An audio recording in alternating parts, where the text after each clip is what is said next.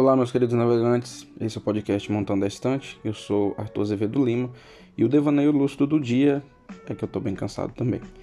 É... Bom, como vocês devem ter visto no título, eu vou falar sobre a sociedade do cansaço e a crítica de Byung-Chul Han a, a Karl Marx e Michel Foucault. Bom, recentemente eu li um livro desse, desse pensador coreano. Ele é coreano, mas ele tem formação na Alemanha. É, Sociedade do Cansaço. É um livro que eu recomendo para todo mundo. É um livro curto, 128 páginas, as páginas são pequenas, não é um livro muito grande. É, e aqui no Brasil foi, foi, publicado pela editora Vozes. É um livro muito bom, é fácil de encontrar. É, o pensador inicia o livro comentando sobre o excesso de positividade nas ações humanas e não sobre o excesso de negatividade. É, e aí eu lembrei, estava lendo o livro, do, já explica esse negócio da, da positividade. Eu estava lendo uma obra do Theodor Adorno, pensador alemão, da escola de Frankfurt, talvez o maior expoente da escola de Frankfurt. E ele tem um, um, um texto intitulado Tempo Livre. E é engraçado porque ele fala que a própria ideia de delimitar uma cota, um, uma parte como livre, você já presume que o restante, né, 90% do seu livro, da, da sua vida, não é livre. Isso é legal. O Han coloca que cada cada década, cada era, cada século tem sua própria dificuldade, sua própria, seu próprio BO para resolver. É, é, isso aí realmente, né? Ele fala lá que, por exemplo, que já, a gente já teve guerras epidemiológicas, a questão da peste negra, não tinha ciência para criar vacinas e tal. A gente teve época que a gente tinha governos como. Governo não, perdão. É, malucos como Attila Uno ou, ou Genghis Khan, que matavam estupravam por onde passavam e tal. É, e segundo ele, a, o, o problema da vez é o esgotamento mental das pessoas, de toda a sociedade. Por exemplo, eu vivo aqui em São Paulo, megalópole absurda, cidade muito grande. É, e é muito comum ver pessoas ansiando pela sexta-feira de uma forma doentia. E é engraçado, porque assim, elas não vão viajar, elas não vão fazer nada diferente, elas só querem ficar de boa em casa. E o que elas fazem nesse tempo livre? Ela adianta algumas coisas do trabalho da semana. Ou então, algumas pessoas, ainda que não percebam, espera sexta-feira e, e vai beber desenfreadamente. E todo mundo que já bebeu sabe, eu não sei se tem alguém aqui que está me ouvindo que nunca bebeu. Quando se bebe, a gente tem uma percepção alterada da realidade, até mesmo esquecemos dessa, dessa realidade. E dessa forma, encher a cara nos transporta para uma consciência transporta a nossa consciência para um, uma espécie de limbo adormecido.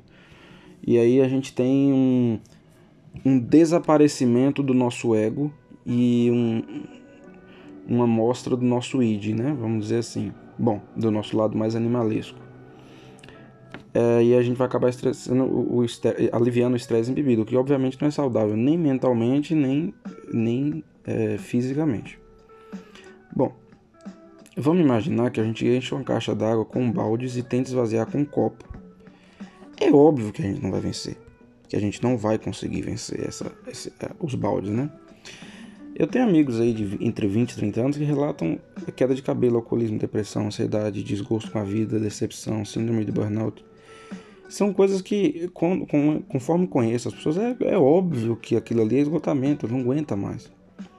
Eu poderia até explicar, por minhas palavras, o que é, é a Sociedade do Cansaço, mas eu vou deixar o primeiro parágrafo do segundo capítulo, eu vou ler para vocês o segundo parágrafo, o primeiro parágrafo do segundo capítulo, segundo o próprio autor. A Sociedade Disciplinar de Foucault, feita de hospitais, asilos, presídios, quartéis e fábricas, não é mais a sociedade de hoje. Em seu lugar, há muito tempo, entrou uma outra sociedade, a saber, uma sociedade de academias fitness, prédios de escritórios, bancos, aeroportos, shopping centers e laboratórios de genética. A sociedade do século XXI não é mais a sociedade é, disciplinar, mas uma sociedade de desempenho. Também seus habitantes não se chamam mais sujeitos de obediência, mas sujeitos de, de desempenho e desenvolvimento e empresários de si mesmos. Bom, nessa sociedade do, do Foucault é muito comum, para quem não está habituado com o pensamento do Foucault, é muito comum essa figura do observador que cobra, que corrige, que disciplina tal. Então, é, é, na escola, segundo Foucault, você tem o professor, no presídio você tem o guarda, é, nas ruas você tem a polícia, você tem sempre aquela figura ali, geralmente pautada no Estado, que vai manter a ordem através da disciplina e da figura de superioridade. Tá? Dessa maneira, é, o autor vai apontar, o Han, que essa necessidade de produção absurda, na verdade, não é o fruto, não, não é a raiz, é um dos galhos do problema. Ele fala que no capitalismo moderno, enquanto a sociedade lá de Foucault e Marx gerava delinquentes e marginalizados que não, é, não obedeciam essas regras, a gente ainda tem, logicamente. Mas a sociedade atual gera mais depressivos e fracassados. Eu vou gravar depois um outro podcast falando sobre universidades e a relação com a política fascista. Vai ser muito legal. Eu acho que vai ser um dos podcasts mais legais daqui. É frequentemente vendida essa imagem do self-made man, né? o homem feito por si mesmo, para que possamos sempre ser melhores em uma sociedade que naturalizou uma competição e uma obsessão pela perfeição. O autor mostra que na época de, de, que Marx analisou o capitalismo, ele entendeu uma cobrança exercida pelos funcionários sobre um fator psicológico externo. Os líderes tinham seus escritórios exclusivos ali dentro das próprias fábricas, normalmente um mezanino, né, andar superior, exatamente para já dar aquela visão de que ele está superior e conseguir observar os, a cadeia de produção ali embaixo. É, e eles sabiam que deviam mostrar rendimento e produção para aquele observador externo. Atualmente essa cobrança foi terceirizada para a gente. E dessa maneira a gente é, é algoz e vítima da gente mesmo. Então eu sempre vou, ter, vou me culpar porque eu tirei um dia de descanso quando não estou aguentando mais. Ou porque dos 30 anos eu não sou milionário. Ou porque, sei lá, inúmeras dúvidas que passam pela nossa cabeça, né? Dessa maneira, o autor vai se cobrar é, e o sujeito de desempenho vai ser sempre mais produtivo do que o sujeito de obediência, até porque não tem como a gente fugir da gente mesmo e da nossa própria vigilância. Então, isso, segundo ele, é uma forma de reduzir chance de algum sufrágio universal trabalhista, de alguma coisa assim, de luta pelos direitos, porque aí vai estar tá terceirizando e vai ser o fracasso nosso e não do, de quem explora essa mão de obra. É, a gente, vou ler mais uma citação do autor, tá? É, nós nos, nós nos otimizamos rumo à morte para melhor poder funcionar. Funcionar melhor é fatalmente interpretado como melhoria de si mesmo. A autoexploração é muito mais eficiente do que a exploração estranha, pois caminha de mãos dadas com um sentimento de liberdade. Agora vou continuar aqui, já não é estação, agora sou eu mesmo que analisei isso. Assim, bom, fatalmente, eu acho que ele coloca como fatalmente não é a melhora de si deveria ser. Na verdade, acho que é a melhora das condições de vida, do bem comum e tal. Isso seria a melhora do ser. E a felicidade geral com a vida. É, e não rendimento laboral e tal. Por mais que fosse, incluísse, né?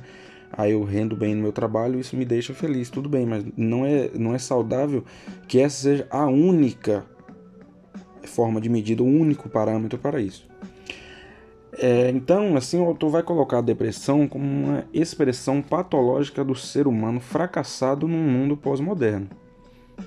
Desse ponto de vista aí, a frustração por parte do ser humano, porque irrealizado os seus sonhos, percebe que nem tudo é possível, mas na verdade foi vendida a ideia de que tudo é possível. E ignora condições econômicas, origem, é, é, ou mesmo talentos que a sociedade reconhece. No outro vídeo eu vou falar, no, no outro podcast que eu falei sobre universidade, eu vou falar sobre isso também que é, esquece de dar de, de, de, notificar os talentos que aquela sociedade é, é, reconhece tão bem a ponto de pagar, né? Então, meus caros, o que, é que eu quero falar para vocês aqui? Se um belo dia vocês estiverem num, num, numa chácara, num chalé, alguma coisa, ou numa praia descansando com os amigos, descanse com tanta seriedade a qual tem trabalhado. Até porque seu corpo e mente, 90% dos casos, está dependendo muito daquele descanso. Você não vai ver um carro girar pau cerrado direto, um computador, um nada. Eles descansam, sempre. Máquinas descansam, inclusive humanos. Você nem é uma máquina. Então, calma. Enquanto você vê um filme numa quarta-feira chuvosa, pensa, evita ficar pensando no relatório que você vai fazer quinta-feira de manhã. Quinta-feira de manhã é outro dia, chega lá você faz o seu relatório. Não fica na mente naquilo.